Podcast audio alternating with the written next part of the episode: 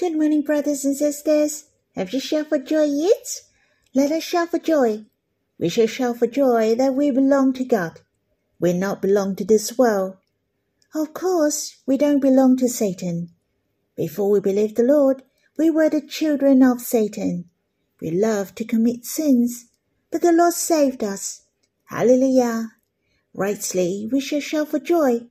Not only the Lord has saved us, he has separated us from the world. The Bible said, We shall dedicate ourselves as an offering to the Lord. We shall belong to Him entirely, as we especially belong to God, our Abba. We the dear child of Abba, the love of the Lord. Hence, Abba and the Lord take special care for us and protect us from the attack of enemies. I give thanks to the Lord we can respond to Him on earth. Hence, we shall make well use of our time, for we won't have the chance in eternity to come. We shall live for Him and strive for Him. There is not a chance to suffer for the Lord in heaven. Hence, we shall grab the chance while the Lord was reclining at table. We shall offer our ointments of nard. Don't look down on the tiny matters the big and small matter are the treasurable collections of Abba and the Lord. He is so cherished for our life and our love responds to him. Shall we sing a hymn? As in Songs of Love, Song 30, Strive for the Lord. I strive even among daily chores in quietness live for you. I strive even life's busy and tight. Lord, I still walk with you. I strive despite the world's corrupt course. I'm sanctified to you. I strive on O Lord, for you I live. I strive even in doubts and worries. Let you comfort my heart. I strive midst the storms of temptation. Lord, keep my heart sincere. I strive in the days of affliction. My love to you I give. I strive on, O Lord, for you I live. O oh Lord, I know that you love me I have captured your heart. How precious your favorite tender love. That's why I'm striving still. Forget not you choose commissioned me. I'm glad to know your will.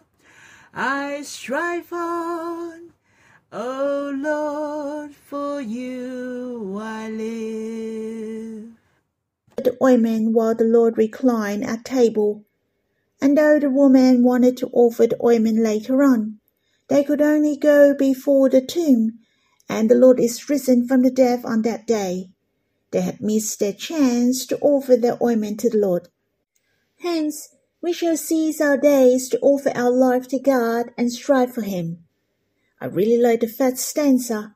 It said, I know that you love me.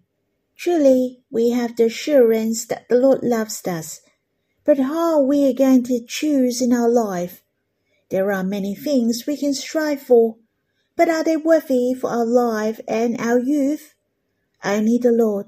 He is worthy for us to strive for him, for he has given himself to us entirely and he also devote himself into our life. May we respond to him with our love. Shall we sing this hymn again? Remember, we are singing to the Lord. He is the one we are singing to. When we sing, we shall sing with our hearts, with our love, that we're willing to strive for Him. So let us sing. I strive even among daily chores, in quietness live for you. I strive even life's busy and tight, Lord, I still walk with you. I strive despite the world's corrupt course. I'm sanctified to you. I strive on, O Lord, for you I live. I strive even in doubts and worries. Let you comfort my heart. I strive midst the storms of temptation. Lord, keep my heart sincere. I strive in the days of affliction. My love to you I give. I strive on, O Lord, for you I live. Oh Lord, I know that you love me.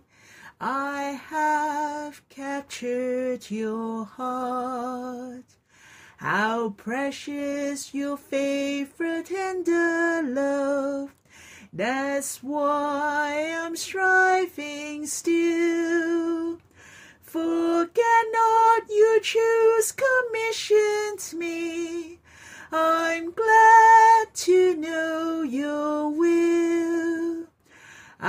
strive on, O Lord, for you I live. Let us have some time to quiet ourselves after the song. Let us enjoy the Lord, for his heart is satisfied for us. He's so happy, for I'm dedicated to live for him. Lord, you're worthy for us to offer our hearts to you, because you have demonstrated your commitment in our life.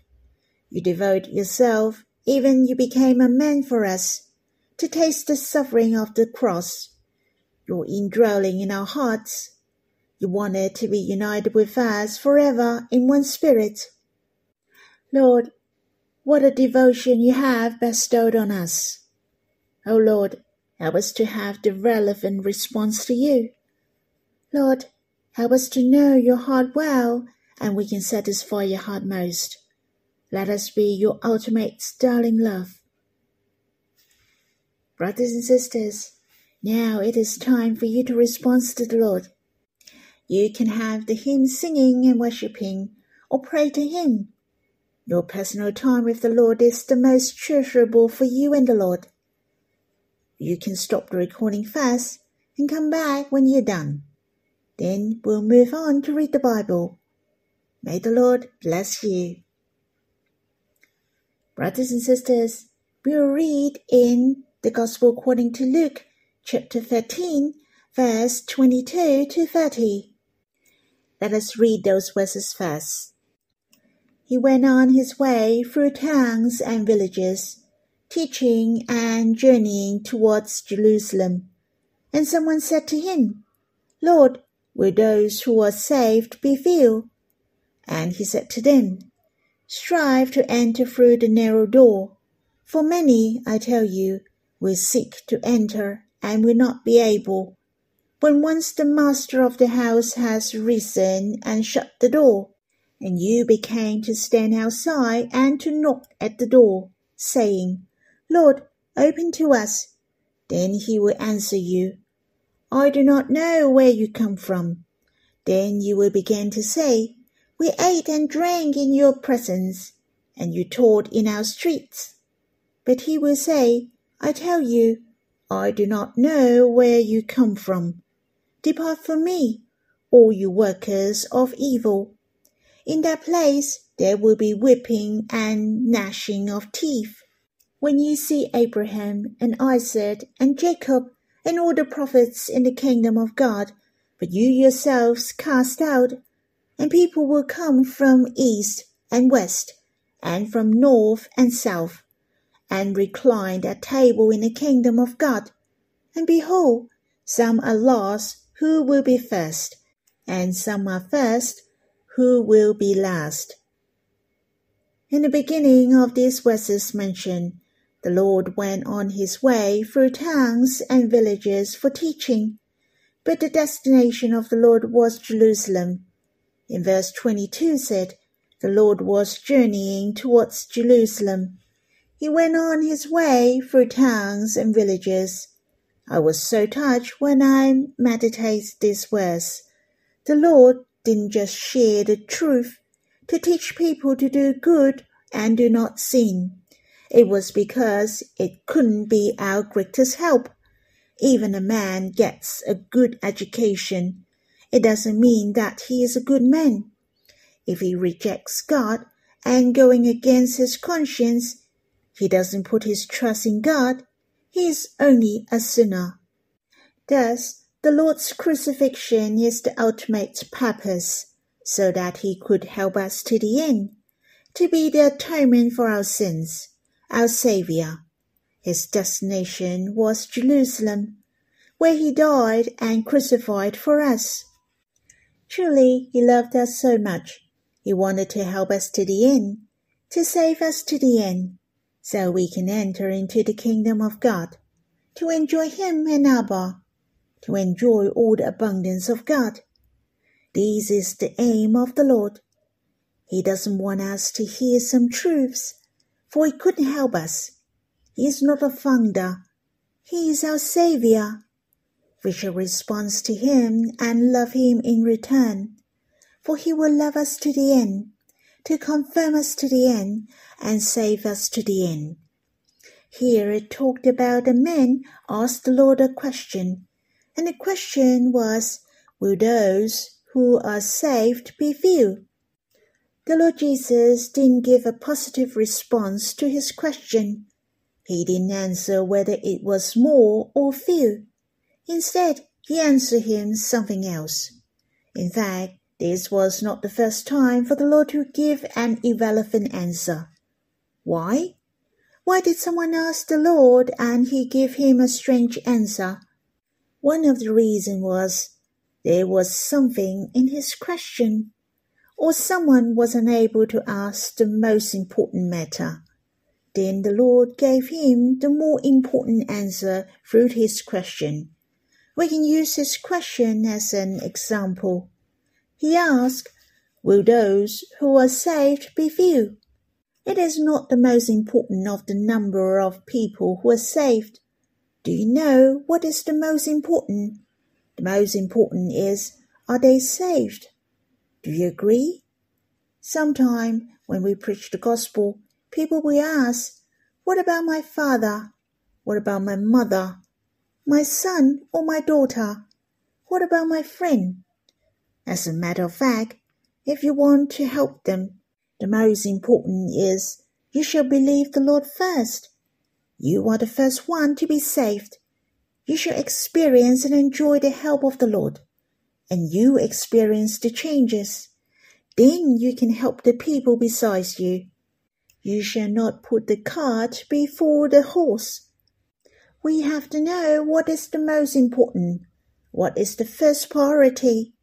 On the other hand, have you noticed this question was a strange question? He asked, Lord, will those who are saved be few? Very often, we will ask the question this way. We will ask, how many people are saved, but not will those who are saved be few. It's a negative question, and you're expecting a negative answer. I doubt was this man really concerned about how many people were saved, or he didn't care about how many people were saved. So he wouldn't care about whether he was saved or not. And what God concerns is not the number, but are you saved? Noah prepared the ark in the old days. There were only eight people who entered into the ark. for the numbers were very little compared with the total population at that time. But they were saved, and that's the most important. Other people didn't go because of their unbelief. They didn't enter into the ark so that they were not saved. But don't forget, in the later days, there were many more people were saved because of these eight people. Hence, we are unable to estimate how many people are saved. The Lord didn't answer how many people were saved, but it doesn't mean God doesn't want many people to be saved. The Bible said the Lord desires all people to be saved and not wishing that any should perish. As we can see, God doesn't want even one perish. So you see how beautiful is the Lord's heart. He may taste death for everyone. He is the Saviour of the world. Truly, He loves us so much. Thus, the Lord answered him how to be saved. The Lord Jesus said, Strive to enter through the narrow door, but don't get wrong that it is difficult to be saved.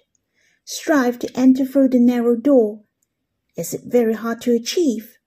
Don't misunderstand what he meant. Strive to enter through the narrow door, for this door will close one day, and we shall believe and accept now. And don't wait until some days later. Hence, the Lord Jesus said in verse 24 and 25, Strive to enter through the narrow door, for many, I tell you, will seek to enter and will not be able. When once the master of the house has risen and shut the door, and you won't be able to enter through the door. So we shall grab the chance to believe the Lord.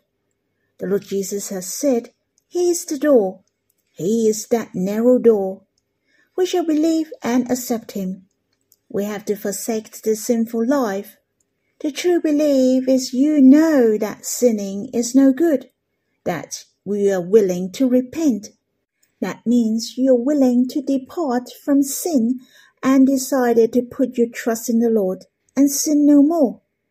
On the other hand, you shall receive the Lord Jesus as your Savior, to believe Him and experience Him, to enjoy the abundant life which given by Him. Hence, this is strive to enter through the narrow door. After entering the narrow door and the kingdom of God, to enjoy all the abundance of God. Definitely, this is the glorious, treasurable, and the most joyous matter. But to some people, they find it very difficult to depart the sinful life. Not to lie, not to think the dirty thoughts, not to gamble. But it doesn't mean it is impossible. This narrow door has opened for you and me. The Lord has nailed it on the cross for you and me. The Lord Jesus has opened a new and living way for us to come before God. On the other hand, the Lord Jesus talked it to the people to strive to enter into the narrow door. I can say it was the warning to the people at that time. It mentioned the door will close one day. Once it is closed, then no one will be able to enter again. Hence, you reminded us not to wait until the coming days. We shall not hesitate or wait and see the response of other people.